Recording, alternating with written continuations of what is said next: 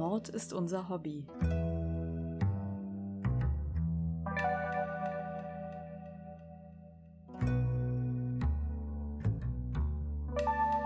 Und noch ein True Crime Podcast.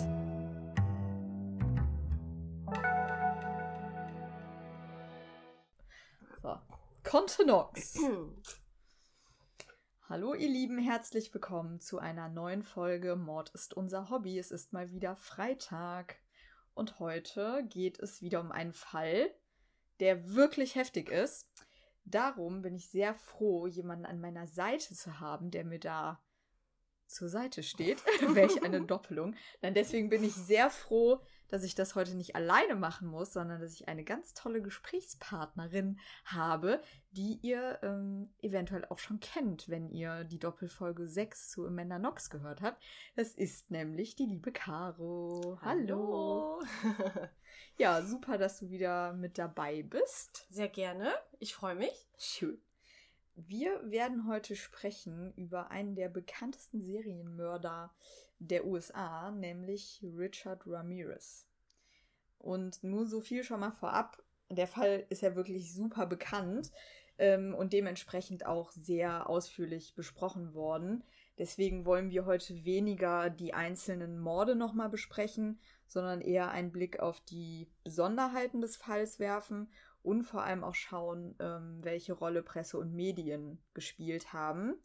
Und ähm, ich würde vorab die These aufstellen wollen, dass der Täter die Medien in diesem Fall sehr für seine Zwecke instrumentalisiert hat, beziehungsweise sie genutzt hat auf jeden Fall.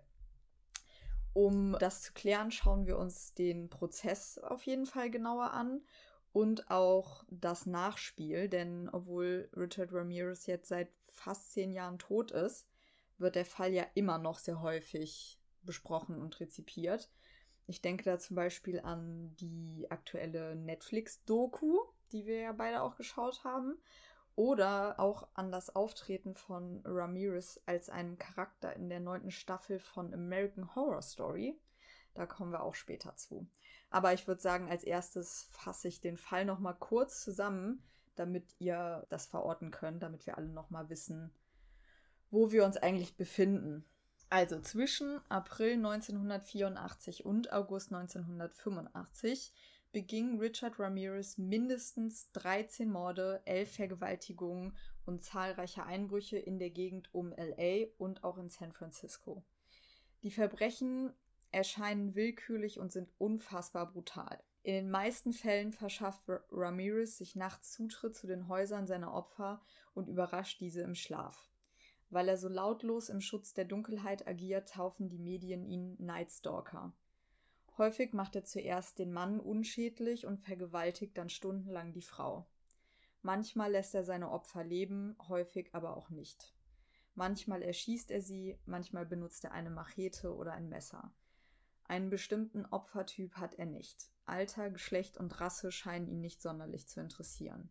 Es geht ihm um brachiale Gewalt und Macht. Er will über Leben und Tod entscheiden.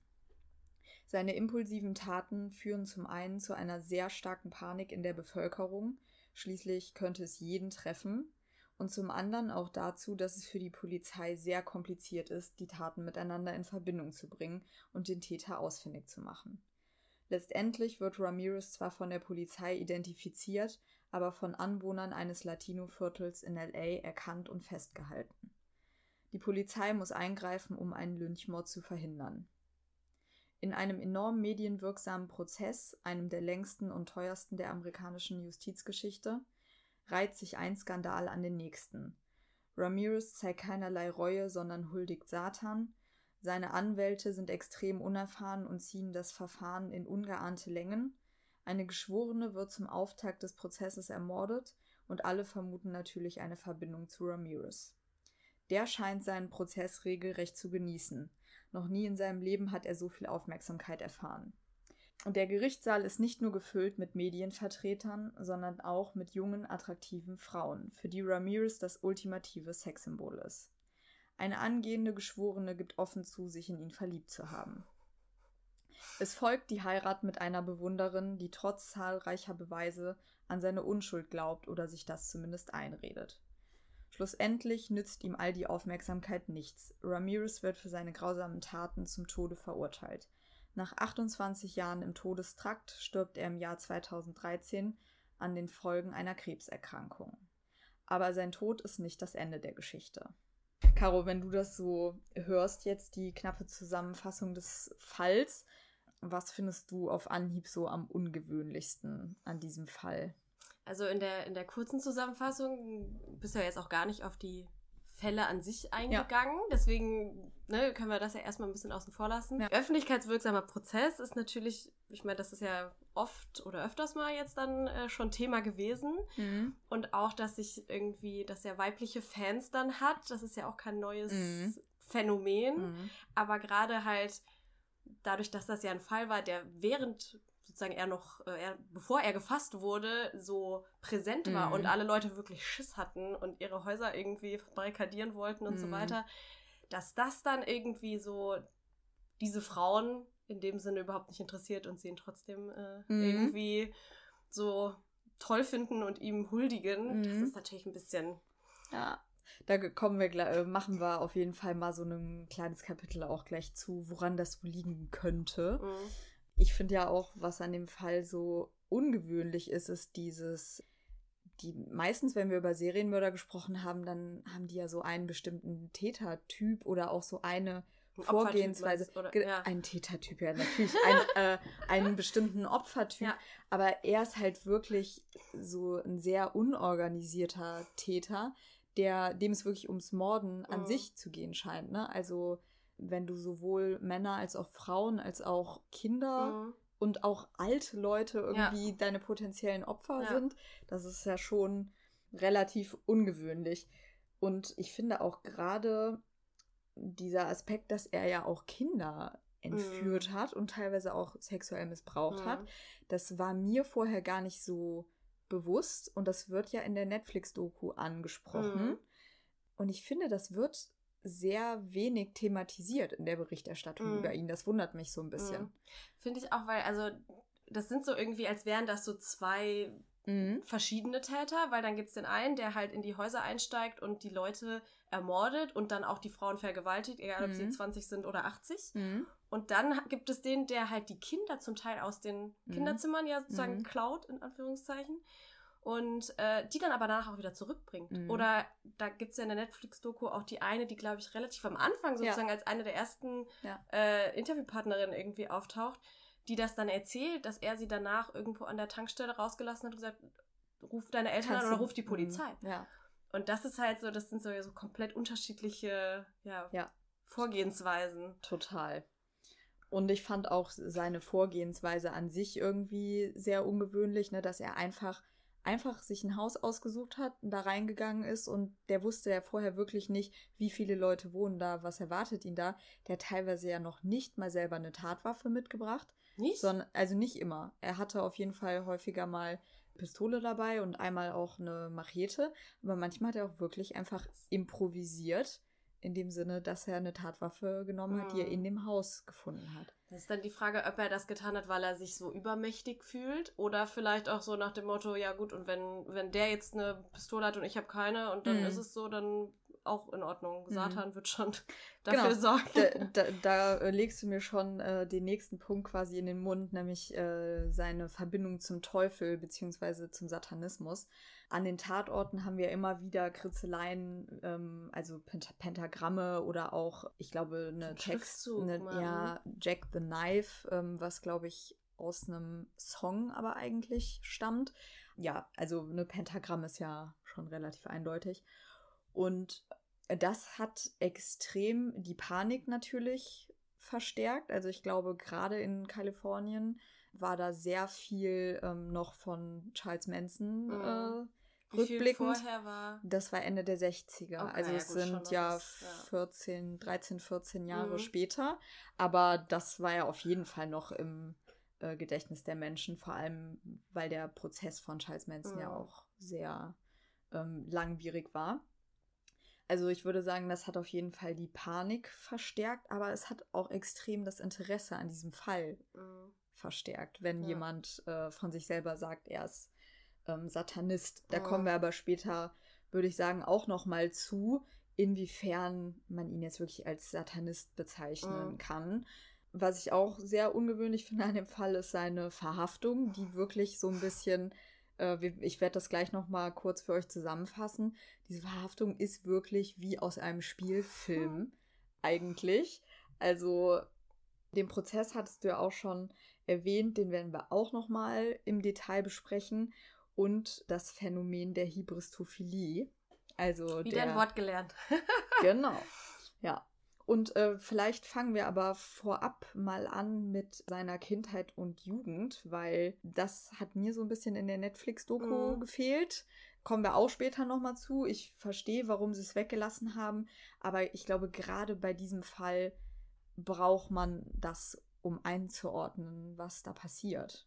Ja, ist ja ganz oft so, dass du dem Täter, wenn man sich die Vergangenheit anguckt, dass zumindest manche Dinge ein bisschen klarer werden lässt, dass das jetzt nicht aus heiterem Himmel irgendwie ja. über ihn hereinbricht, sondern ja. sich das vielleicht angebahnt hat. Ja. Richard Ramirez wurde am 28. Februar 1960 in El Paso in Texas geboren, äh, als jüngstes Kind seiner streng katholischen Eltern Julian und Mercedes Ramirez. Wahrscheinlich heißt der Mann auch eher Julian. Julian. Julian, genau. Bei Richard Ramirez stellt sich tatsächlich auch schon sehr explizit die Frage, ob ihm der Weg zum Serienmörder bereits vor der Geburt in die Wiege gelegt wurde, weil seine Mutter in einer Fabrik gearbeitet hat und da nachweislich giftige Gase eingeatmet hat in den ersten vier oder fünf Monaten der Schwangerschaft, glaube ich. Also ganz gesund war das wahrscheinlich nicht. Aber trotzdem ist das Baby Richard Ramirez erstmal gesund, als es auf die Welt kommt. Durch den relativ großen Altersunterschied zu seinen Geschwistern war er als Kind aber relativ häufig allein. Und leider, also weil die Kinder, äh, die älteren Kinder in der Schule waren. Mhm. Und leider war auch Gewalt in der Familie an der Tagesordnung durch den Vater, der jähzornig und brutal war. Also da hat er wohl auch relativ früh mitgekriegt, wie sein Bruder verprügelt mhm. wurde vom Vater. Teilweise muss das so schlimm gewesen sein, dass das Kind Richard Zuflucht auf Friedhöfen gesucht hat, sich dort vor dem Vater versteckt mhm. hat und da auch geschlafen hat. Wo man und das war sich auch dann so in denkt, der Familie, wow, wurde nicht äh, geguckt, wo ist denn der, der Jüngste heute Nacht? So? Tja, also so genau kann man das ja nicht mehr mhm. äh, ne, nachvollziehen. Aber wenn ein Kind oder ein Jugendlicher auf dem Friedhof schläft, um von zu Hause zu entkommen, also ich finde, es zeigt ja auch schon, dass er sehr früh so einen Hang zum Morbiden hatte.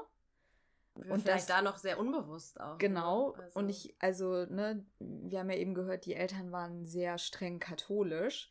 Und dass er vielleicht ne, mit diesem Satanismus auch einfach so eine Rebellion mhm gegen seine Eltern, gegen die Werte seiner Eltern mhm. äh, verbunden hat. Das könnte ich mir auf jeden Fall sehr gut vorstellen. Gut, der, der, der äh, Friedhof an sich ist ja jetzt noch kein satanistischer nee, das stimmt. Ort. Aber wir wissen ja, dass es sich in die ja, ja. Richtung entwickeln wird. das Geld war bei der Familie immer relativ knapp und viel Geld mussten sie ausgeben, weil einer der älteren Söhne, Joseph, sehr krank war und bis zu 15 Operationen wohl hatte, weil er Knochenprobleme hatte. Die daher rührten sehr wahrscheinlich, weil er lange radioaktiver Strahlung ausgesetzt war. Bevor die Familie nämlich in El Paso gelebt hat, hatten sie in New Mexico gewohnt, in einem Gebiet, in dem Atomwaffentests Ach, vorher krass. durchgeführt wurden. Aber die anderen, oder waren die anderen Kinder da noch gar nicht? Ein zweites Kind hatte wohl auch noch gesundheitliche Probleme, also von den älteren Kindern, sodass man schon vermuten kann, mhm. dass sie auf jeden Fall geschädigt mhm. waren. Richard Ramirez wiederum erlitt als Kind zwei ernsthafte Kopfverletzungen.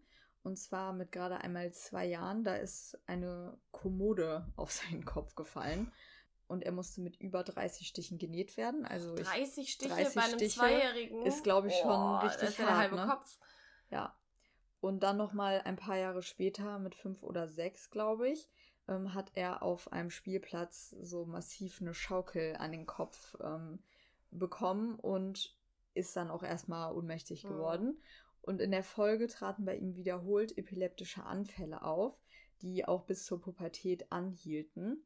Außerdem wurde, äh, hat er immer häufiger von Halluzinationen berichtet, in denen er von Monstern heimgesucht wurde. Und das hat ihm wohl richtige Angst- und Panikzustände gemacht als Kind. Das finde ich richtig krass irgendwie, mhm. das jetzt zu hören mit dem Wissen, was danach kommt und dass er sich eigentlich in ein Monster verwandeln wird, mhm. sozusagen. Ihr habt das ja bestimmt auch schon öfters gehört, dass einige Serienmörder in ihrer Kindheit oder Jugend schwere Kopfverletzungen erlitten haben. Und es gibt Studien, die auch wirklich darauf hindeuten, äh, dass es da einen Zusammenhang mhm. gibt. Also wenn bestimmte Areale im Gehirn verletzt sind, vorrangig die, die für das Empfinden von äh, Normen und Wertvorstellungen, mhm. aber auch von Impulskontrolle zuständig sind. Also wenn da was ähm, beschädigt ist, könnt ihr euch vorstellen, dass sich das Verhalten einer Person enorm verändern kann. Mhm. Dieses Phänomen ist ja zum Beispiel auch bekannt ähm, von Menschen, die einen Gehirntumor haben. Ne, wenn mm, so ein ja. Tumor auf ein bestimmtes Areal draufdrückt oder die mm. Funktion verringert, dass es dann so richtige äh, Wesensveränderungen ja. Ja, passieren können. Ähm, aber man muss natürlich auch sagen, dass nicht jeder Serienmörder vorher eine Kopfverletzung hatte oder dass auch im Umkehrschluss nicht jeder mit einer Kopfverletzung automatisch ein Serienmörder wird. Ähm, und vor allem Kinder, ne? Also Kinder laufen doch dauernd vor irgendwelche Sachen. Mhm. Und ich kenne, glaube ich, fast niemanden, der als Kind nicht in irgendeiner Art und Weise mal eine Kopfverletzung ja, ja hatte. Also ich äh, habe zum Beispiel von meinem Bruder mal einen Stein an den Kopf bekommen, der eigentlich im See landen sollte. Äh, das muss, dann im Weg. Mh, das musste auf jeden Fall auch mit ein paar Stichen oh. genäht werden. Hast ja, und mal... jetzt hast du eine, äh, einen Hang zum True Crime ja, vielleicht. Genau. Ja, aber äh, du ja auch. Also hattest du vielleicht auch eine Kopfverletzung. Also nicht, dass ich, also auf jeden Fall nichts, was genäht werden musste. Das okay. war erst dann in, in späteren Jahren. Ah, okay. Aber nee. Ja. Vielleicht weißt du das auch einfach. Ja, das kann sein. Aber bei ihm ist das ja auch, also von wegen, dass er bei diesen epileptischen Anfällen dann wirklich so diese Visionen mhm. oder, oder Halluzinationen mhm. von Monstern und so hat. Das finde ich, also das ist ja das, was viel ja. schwerer wiegt irgendwie, dass man sich denkt, ja gut, dann hat er als ja, Coping-Mechanism irgendwie dann gedacht, dann, bevor ich Angst vor den Monstern haben muss, mhm. dann gefühlt freunde ich also mich vielleicht das, eher mit denen an. Ne, ich meine, wir sind ja äh, keine Psychologen und ich finde, man muss sich auch immer darüber bewusst sein, wenn wir so einen Fall recherchieren, ähm, sind unsere Quellen ja auch ein bisschen begrenzt. Ne? Also wir können jetzt ja nicht ins Archiv fahren und uns mhm. alte Tonbänder anhören und irgendwie vollumfänglich ähm, wirklich diesen Fall erfassen. Aber man kann ja zumindest versuchen, ja, so Theorien mhm. zu bilden. Und bei ihm würde ich diese Theorie auf jeden Fall irgendwie haben, dass er, um aus seiner Opferrolle herauszutreten, das komplette Gegenteil gemacht hat, nämlich selber ein Aggressor zu werden. Mhm. Aber beweisen können wir es natürlich nee. nicht. Aber wir kommen, haben gleich auf jeden Fall noch ein paar weitere Punkte, die dafür sprechen könnten. Abgesehen von der Kopfverletzung ist es auf jeden Fall auch sein familiäres Umfeld, von dem man jetzt meinen könnte, dass das seine Entwicklung als Serienmörder begünstigt. Seine Brüder Ruben und Robert waren schon in der Schule verhaltensauffällig und offenbarten Lernschwierigkeiten. Sie haben wohl äh, Klebstoff geschnüffelt, auch viel Autos gestohlen und sind auch schon früh in Häuser eingebrochen. Wie viel älter sind sie als er? Ich glaube, mindestens fünf Jahre sind die älter okay. als er. Also ne, die älteren Brüder beide häufig mit dem Gesetz in Konflikt schon in jungen Jahren.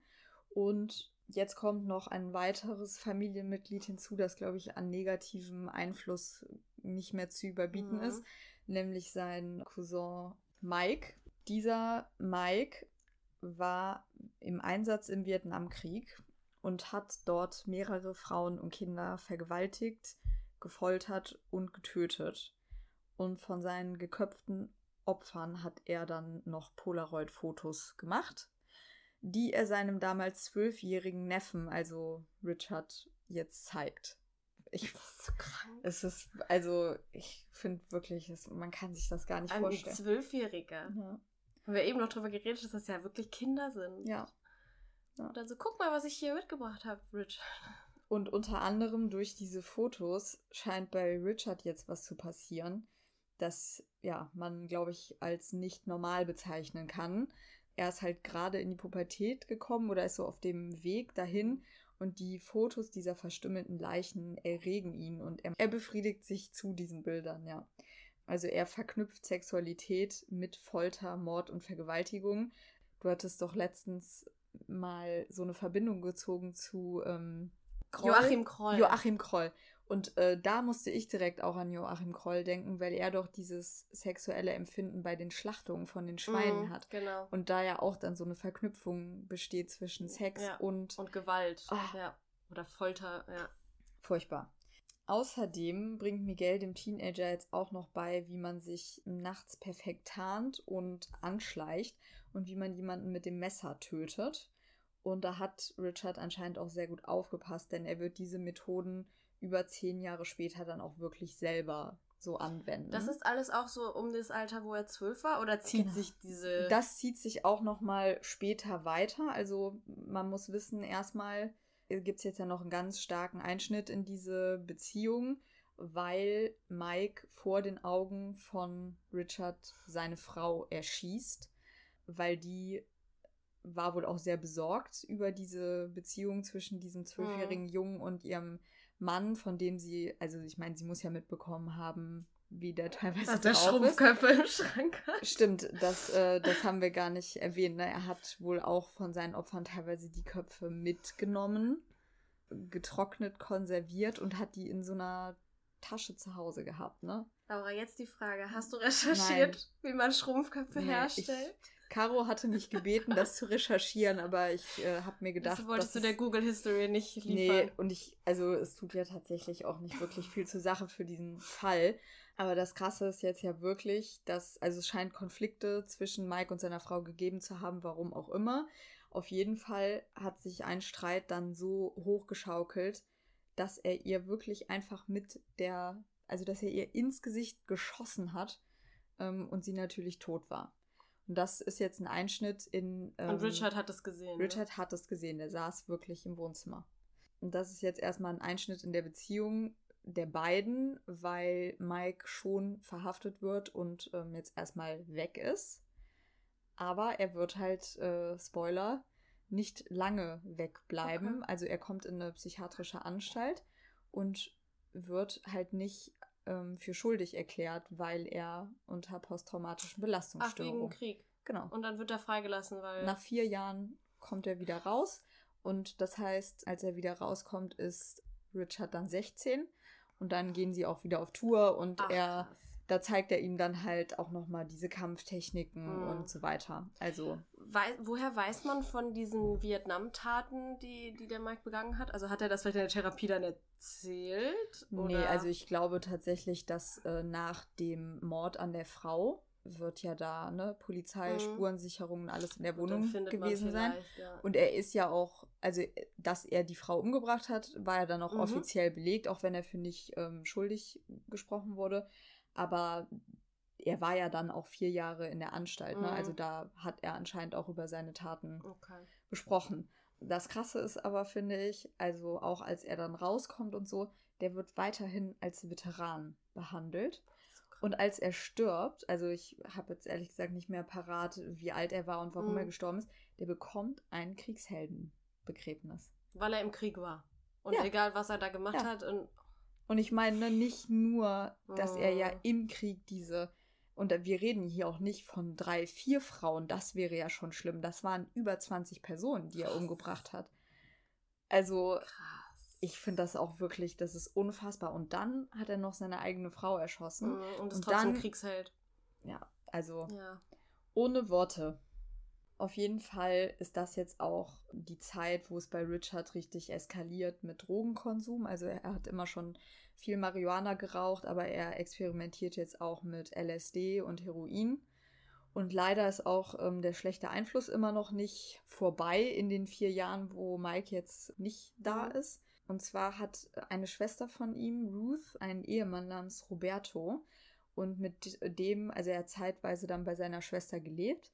Und dieser Mann hat ihn ja so ein bisschen unter seine Fittiche genommen und ist mit ihm öfters äh, unterwegs gewesen, um zu spannen. Um. Fun. was man halt so macht, wenn man dem, unterwegs ist. Also war anscheinend wirklich ein richtiger Voyeur, der mhm. abends äh, raus ist, um Frauen zu beobachten, wie sie sich ausziehen, duschen, an den mhm. Fenstern glotzen und hat diesen ähm, ja immer noch sehr jungen und beeinflussbaren ähm, Teenager dazu mitgenommen. Und mhm. der ist ja eh schon jetzt auf Abwägen. Ja. Genau, und ich finde halt, dieser Drogenkonsum ne, sollte jedem klar sein, dass es das irgendwie nur noch verschlimmern mhm. kann. Auf jeden Fall kehrt er jetzt immer mehr der Familie so den Rücken zu. Und das geht dann auch einher mit diesem, also ich glaube, dass er so versucht hat, Selbstbestimmung zurückzugewinnen und dass er sich deswegen auch anfängt, jetzt mit äh, satanischen Schriften schon auseinanderzusetzen und Heavy Metal hört und mhm. da irgendwie so seine ja, seine Flucht auch irgendwie drin sieht. Wahrscheinlich, weil das ja halt auch das, genau das Gegenteil dazu ist, wie er in seiner, von seinen erzkatholischen Eltern irgendwie ja. Erzogen wurde, dass man dann genau. einfach in die ganz andere Richtung abtrifft. Ja, genau. Was ja an sich jetzt auch eigentlich relativ normales Teenie-Verhalten mhm. ist, ne? Erstmal das Gegenteil von dem machen, was die Eltern mhm. für richtig halten. Aber natürlich sind das hier Ausmaße, die ja. alles andere als unbedenklich sind. Vor allem wird er jetzt auch zu Beginn seiner Highschool-Zeit schon das erste Mal straffällig richtig auffällig. Und zwar im Jahr 1975. Und er fängt nämlich an, in einem Holiday Inn Hotel zu arbeiten. Und äh, als Mitarbeiter hast du da natürlich so einen Hauptschlüssel, mhm. mit dem du dir rein theoretisch Zutritt in die Zimmer verschaffen kannst. Und das macht er. Erstmal nutzt er das so ein bisschen als Vorteil für sich aus, um mal so eine Kleinigkeit mitzunehmen. Mhm. Oder auch, wie Roberto ihm das ja so schön beigebracht hat, zu spannen, mhm. wenn eine Frau mal duschen ist oder auch ne, zu beobachten, wie Frauen schlafen, was ich auch oh, sehr super gruselig finde. Aber irgendwann reicht ihm dieses Schauen nicht mehr und ähm, er überwältigt dann eine von den Frauen, fesselt sie und fängt an, sie zu vergewaltigen. Als Teenager. Mit 15. Ja.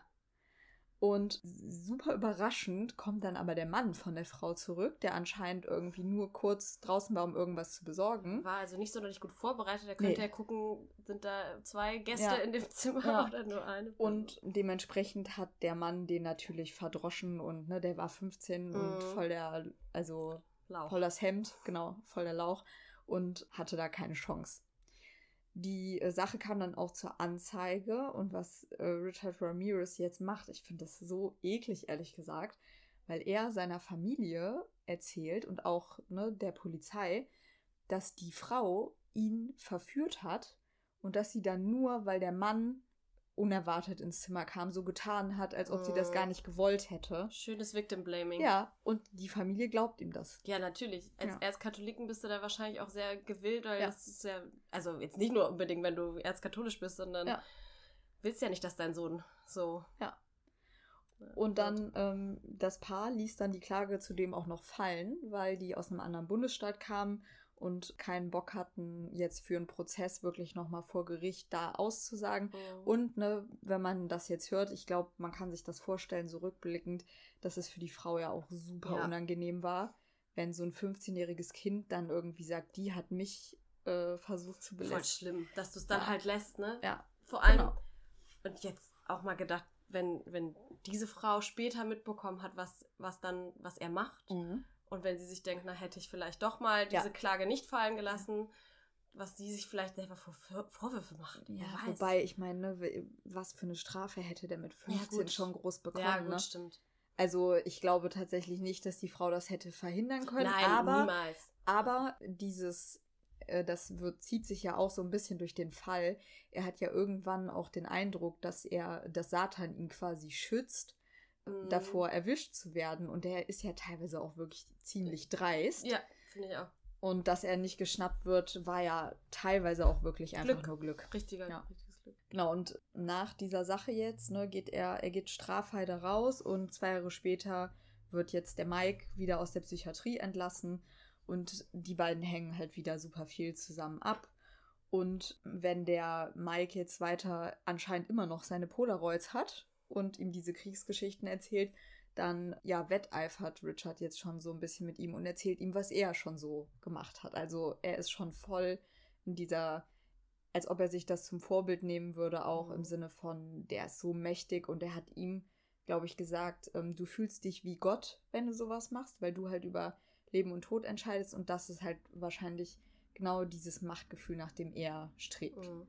Nur, dass er nicht Gott sein möchte, sondern eher Satan. 1978 wird Ramirez jetzt 18 und bricht die Schule nach der 9. Klasse ab. Sehr zum Widerstreben seiner Familie zieht er jetzt nach LA und der Drogenkonsum verschlimmert sich erheblich. Um seine Sucht zu finanzieren, begeht er jetzt auch immer weiter selber Diebstähle. Also er lebt erstmal mit seinem Bruder zusammen und der ist ja eh schon in diesem Clown- und Drogen-Business.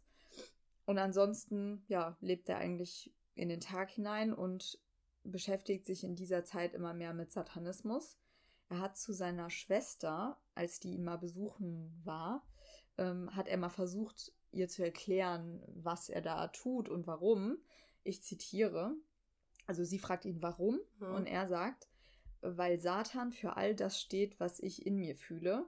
Ich bin nicht wie die übrigen Menschen, ich bin anders. Ich habe eine Berufung. Ich bin ein Dieb und zwar ein verdammt guter. Ich will aber nicht im Gefängnis enden und das werde ich auch nicht, denn ich stehe unter dem Schutz von Luzifer. Aber es ist, finde ich, wirklich dieses, er hat diese Neigung in sich verspürt, als er diese Fotos angesehen Mhm. hat. Und er war ja katholisch erzogen und geprägt und hat das ja auch bewusst, also er hat gefühlt, dass das falsch ist im Sinne von vom katholischen Mhm. Glauben, dass es nicht richtig ist, was er fühlt und hat sich dann anscheinend irgendwie gedacht, aber wenn ich so bin, dann hat das seinen Grund und dann suche ich mir jetzt das, Ja. wo das okay ist, Ja. dass ich so bin. Also er, er wendet ja das an, was er sozusagen dieses Gott, weiß ich nicht, huldigen und Ja. dann so, ja gut, aber das, was Gott sagt, das, da passe ich nicht rein. Genau. Dann suche ich mir, sage ich mal, einen Gott, dem das Ja. jetzt irgendwie besser gefällt. Und Ist find- nicht dumm. Nee, und die ich- Argumentation. Ich finde es tatsächlich auch höchst interessant, weil es ja ist ja so ein bisschen das alte Spiel, ne? Äh, wenn du die Existenz von Gott anerkennst, musst du auch die Mhm. Existenz von Satan anerkennen und andersrum. Mhm. Also es macht Ja. für ihn, finde ich, schon Sinn. Ja, ja. Ja. Und ich finde, wenn man diese Stationen jetzt seiner Kindheit und Jugend gehört hat, äh, es läuft ja wie immer alles auf diese Frage hinaus, wird man als Serienmörder geboren oder wird man durch die Umstände zu einem gemacht? Was würdest du in dem Fall sagen? Ich glaube, in keinem Fall kann man das ja so einfach Ja. beantworten. Niemals, weil das, glaube ich, immer so eine, so eine Mischung wahrscheinlich ist. Ja. Also andere Kinder wären wahrscheinlich schreiend weggelaufen, wenn sie so Fotos von Mhm. geköpften Frauen irgendwie sehen würden. Oder wären einfach ihr Leben lang traumatisiert Genau, gewesen? Ja. Genau. Und andersrum gibt es auch bestimmt sehr, sehr viele Serienmörder, die halt in der Kindheit nicht Mhm. schlimme Dinge erlebt haben Mhm. oder so Einflüsse, so schlechte Einflüsse Mhm. hatten. Ähm, War das nicht, ich meine, Ted Bundy hatte doch sogar eine relativ normale Kindheit, außer dass sich bei ihm dann rausgestellt hat, dass die Frau, die er für seine Oma gehalten hat, eigentlich seine Mutter Mhm. war.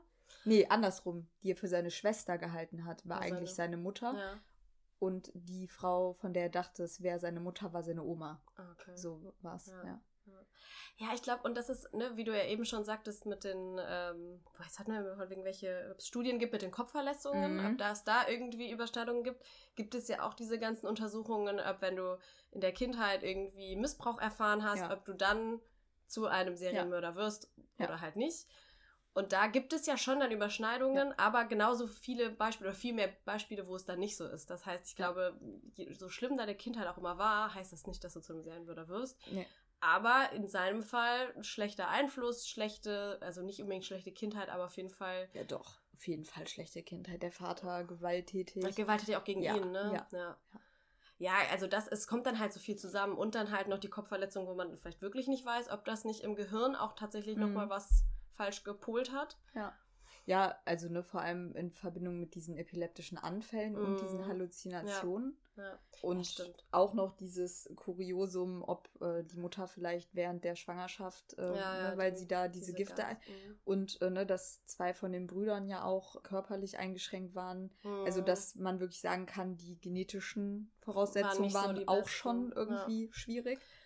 Ja, aber ich äh, sehe das auch wie du, dass es, dass es eigentlich immer eine Mischung aus mhm. Veranlagung und Umfeld ja. ist. Also ich glaube, dass niemand geboren wird und ein fertiger Serienmörder ist. Nicht. Also so nach ja. dem Motto, da ist jetzt die, die Info ist da jetzt in seinem Erbgut festgeschrieben und egal wie das Leben wird, mhm. der wird auf jeden Fall ein Serienmörder. Das, Nein, was Gott. Das glaube ich auch ich glaub, nicht. Bei, bei, dann wird immer, wenn also wenn jemand als Serienmörder dann irgendwann endet, mhm dann gibt es immer irgendwelche Auslöser. Die mhm. können entweder genetisch oder wirklich äh, biologisch sein, über irgendwelche, ja, irgendwas im, im Gehirn, was vielleicht anders funktioniert, oder halt wirklich prägend ja. aus in der Psyche. So. Also das ist quasi so ein ähm, sagen wir mal, äh, genetische Voraussetzung gibt und ob die, Kann, ja, aktiviert, genau. äh, ob ja. die aktiviert wird oder nicht, ja. hängt dann so ein bisschen von den Umständen ab. Aber ich, ja, also zum einen eine genetische, aber muss ja nicht. Also du kannst ja auch wahrscheinlich äh, ohne Kopfverletzung, ohne irgendwie, dass du vielleicht, dass deine Mutter während der Schwangerschaft Drogen genommen hatte, sowas, bist sonst wie gesund und dann kann der trotzdem durch irgendwelche Sachen in deiner Vergangenheit ja. äh, dich dazu. Ich ja, glaube, das ist auch so, ein, ähm, ne, so eine Frage, die man, äh, man wird das ja nie beantworten Nein. können. Aber ich finde, dass diese Fälle dadurch auch irgendwie immer so, so, so eine Tragik bekommen. Weil, ne, wenn man sich diese, diese Serientäter als Kinder anguckt, dann finde ich, hat man immer dieses, dieses Gefühl, hätte das so kommen müssen. Hätte man das Kind da nicht vielleicht irgendwie ja. rausholen können und dann wäre, hätte man das vielleicht. Aber das ist ja, man kann es ja, sich ja. nicht beantworten, nee. aber ja, ich finde es ja, auf jeden Fall äh, gerade hier diesen Aspekt, ne, was für weitreichende Konsequenzen so ein Krieg auch mhm. hat, dass jemand, der so traumatisiert aus dem Krieg zurückkommt und selber ja halt auch so viele schreckliche Taten mhm. begangen hat, dass das halt auch so eine Spirale ist, die, die sich dann auch in Richard Ramirez so widerspiegelt. Und darum finde ich, dass das was ist, was man in dieser Netflix-Doku auch ein bisschen mehr hätte beleuchten Da wird gar nicht auf die Vergangenheit. Es sind oder? drei bis vier Sätze. Krass. Ähm, aber also, wenn wir nachher zu der Netflix-Serie, machen wir einen Blog dazu, da gehen wir da nochmal okay. genauer drauf ein, weil ich glaube schon, dass das echt Taktik war, mhm. aber dass mhm. es ihnen dann auch ein bisschen mhm. um die Ohren geflogen ist. genau, also bevor wir uns jetzt, äh, ich hatte ja schon gesagt, ne, die Taten an sich ich möchte es jetzt ungern nochmal von vorne bis hinten. Ist ja auch sehr viel, schlimm es gesagt. Ist ja. Sehr viel, es ist sehr brutal und ne, die werden ja in jedem Podcast besprochen. Wir kommen jetzt direkt zu dem Punkt, wo er verhaftet wird. Aber vielleicht schon mal äh, so im Vorhall. Wir hatten ja gesagt, dass es durch seine Vorgehensweise relativ schwer war, ihn zu fassen. Ne? Kannst du dich noch erinnern, in der Netflix-Doku wird es ja auch so erwähnt, durch welche Indizien sie ihn fast gehabt hätten? War er nicht schon irgendwie vorgeladen oder sowas sogar? Ähm, nein, also zum einen, sie werden nachher in einem Auto einen Fingerabdruck mhm. finden. Ähm, und damals gab es noch nicht diese automatischen Datenbanken, mhm. wo du den Fingerabdruck einscannst ja, und, und der dir dann ausspuckt, aus, der und der das, ist ja. es. Aber die haben das so wie ich das verstanden habe, wirklich abgeglichen mit ihren, mit den, diesen Stempeln, die mm. die da mhm. hatten. Und haben dann wirklich irgendwann ähm, gefunden, also einen Fingerabdruck gefunden, der identisch war, weil er war 84, Anfang 84, schon mal verhaftet worden für Autodiebstahl. Mm. Und deswegen hatten sie den Fingerabdruck. Hatten sie den Fingerabdruck und hatten auch ein Foto von ihm und wussten dann, wer er war. Aber genau, bis aber das, dahin ja. war ja erstmal noch dieser Schuhabdruck. Genau, der, der an der ganz sich total Tatorten hat. Mhm. war, genau. Das sollte ja eigentlich dann geheim bleiben, weil mhm. das für die Polizisten immer ein sehr sicheres Indiz war, ne, jetzt haben wir den. Also das ist derselbe Täter, mhm. weil sie ja wussten, dass dieser Schuh in LA nur ein einziges Mal in der Größe geil. 44 ja. verkauft worden war.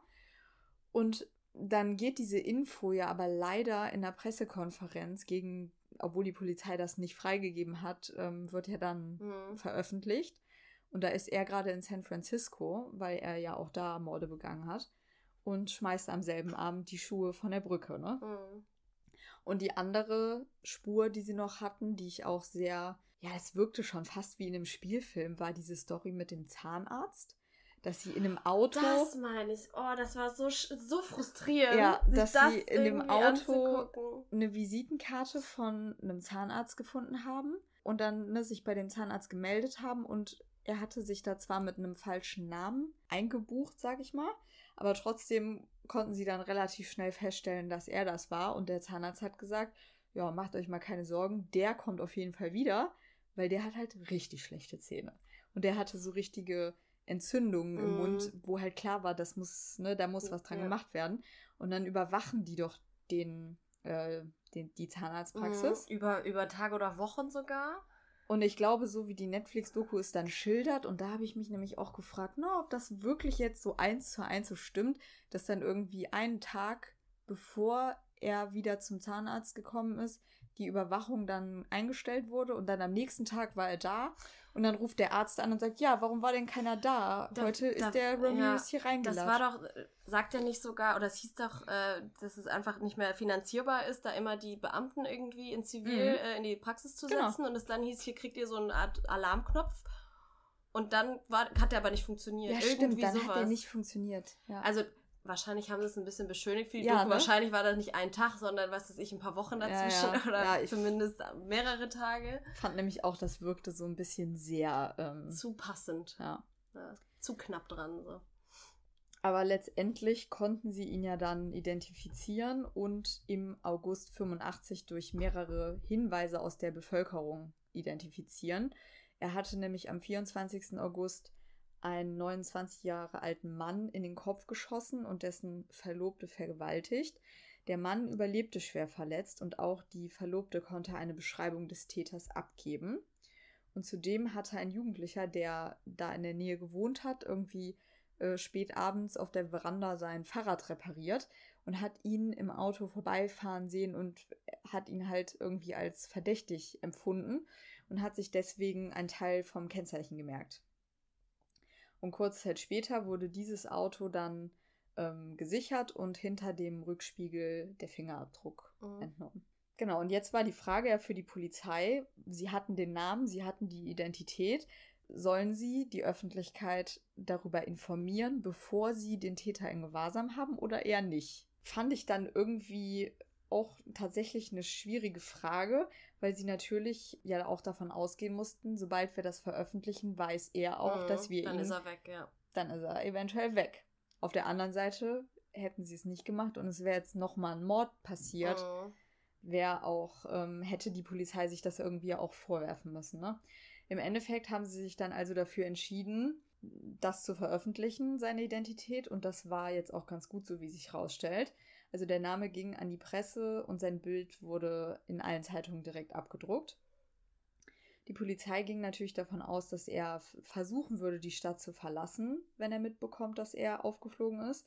Und darum haben sie jetzt ganz viele Polizisten am Eingang vom Busbahnhof äh, postiert, weil sie schon wussten, dass er den häufig frequentiert, dass er da auch mhm. ein Schließfach hat und äh, dass er eigentlich dann immer mit dem Bus unterwegs ist.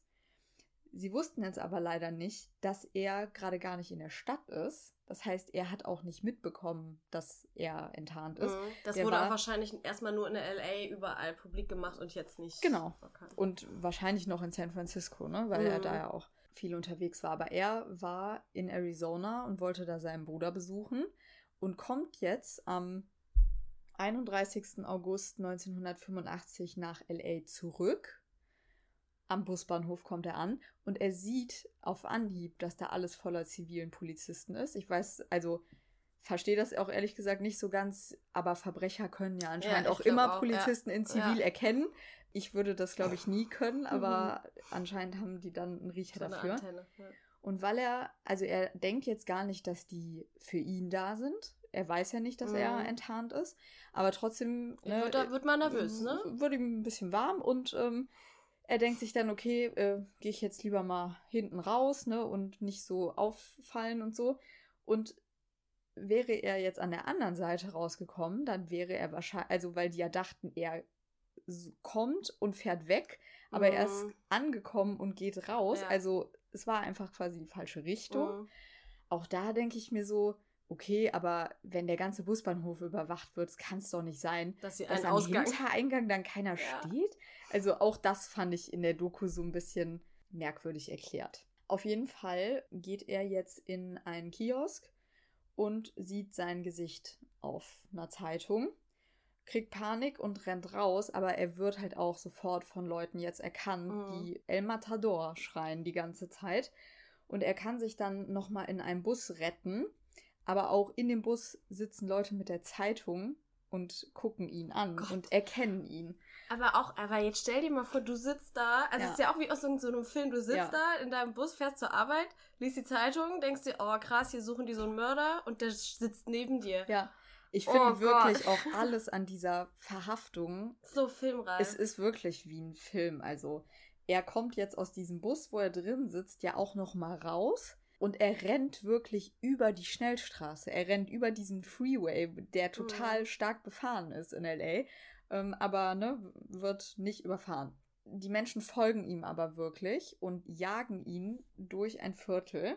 Er versucht dann nochmal ein Auto zu klauen, also ne, sagt irgendwie zu einer Frau, steig aus dem Auto aus, sonst bist du tot. Und ihr Mann kriegt das aber mit, schnappt sich direkt ein Eisenrohr und ist hinter dem her. Und ne, das ist anscheinend eine Nachbarschaft, wo die Leute gut zusammenhalten. Mhm. Und dann bildet sich da direkt so eine Traube um so ihn. Mob. Und es ist die Frage, was passiert wäre, wenn da jetzt nicht mehr oder weniger zufällig ein Polizist in der Gegend unterwegs gewesen wäre. Übrigens ein Polizist mit Nachnamen Ramirez. ähm, weil der ne, jetzt halt diese Menschentraube sieht und also der dann auch wirklich sagt, so, okay, wenn ich jetzt nicht gekommen wäre, wahrscheinlich hätten die den, hätte der das nicht überlebt. Mhm. Ja. Aber natürlich nimmt dieser Polizist ihn jetzt mit. Ich glaube, der versteht auch erstmal gar nicht, wer das ist. Mhm. Und dann sieht man wirklich, also in der Netflix-Doku ist ja auch das Video, das mhm. Archivmaterial, wie er dann in diesem ja. Polizeiwagen sitzt mit einem Verband um den Kopf, weil die ihm halt ne, auf den Kopf geschlagen ja. haben. Und dann sagt er irgendwie so, it's me. Also so nach dem Motto, ja, du musst mich doch kennen, ich bin der Nightstalker. Vor allem bist du so ein kleiner Streifenbulle, der so sonst wahrscheinlich so, weiß ich nicht. Ja häusliche Gewalt irgendwie oder ja. sonst was behandelt da in so einem ja. Viertel und dann äh, hast du den auf einmal den auf der Rückbank, ja. Ja, auf jeden Fall. Und in der Doku sieht man ja dann auch noch, wie die Leute quasi ne, diesem Polizeiauto folgen und jetzt die äh, Wache, wo er ist, wirklich belagern und dass dann da auf der Straße so Zustände sind wie bei so einem Volksfest, also dass die Leute wahnsinnig erleichtert einfach sind, dass der gefasst wurde. Mhm. Aber trotzdem ist es auch glaube ich, so, wenn dann jemand gefasst ist, du willst dann auch wissen, wer das ist und warum hat er das gemacht. Und die Leute wollten vor allem, dass er bestraft wird. Das ist dann doch so ein bisschen auch, ne, wie bei unserer ersten Folge zusammen mit Amanda Knox, wo mhm. ja auch sozusagen dann beim Prozess halt, nicht bei der Verhaftung, beim Prozess, die Leute auf der Straße mhm. stehen und das wie ihre eigene persönliche ja, Angelegenheit betrachten. Mhm. Ja, aber zu Recht, oder? Weil, also, also vor allem schon, bei ihm. Ja, ja, weil ja. klar, das wäre ja auch sonst da, deine Nachbarschaft ja, irgendwie auf jeden Fall. sein. Ja. Und ich glaube halt auch wirklich, ne, weil es da ja so war, egal ob du jetzt äh, Kinder hattest oder mhm. alleinstehend warst, du ob du jung oder sein. älter warst, so, du, keiner war ja sicher vor ihm. Und ja, dass die Leute da wahrscheinlich dann auch ein krasses Zusammengehörigkeitsgefühl in so einer Situation mhm. entwickeln. Das kann ich mir schon gut vorstellen. Wie man sich vorstellen kann, ne? natürlich möchten die Menschen jetzt, dass Richard Ramirez bestraft wird. Aber, das kann man schon mal vorab sagen, es wird noch ein bisschen dauern, bis das jetzt mit dem Prozess losgeht. Da gibt es nämlich einige Hindernisse.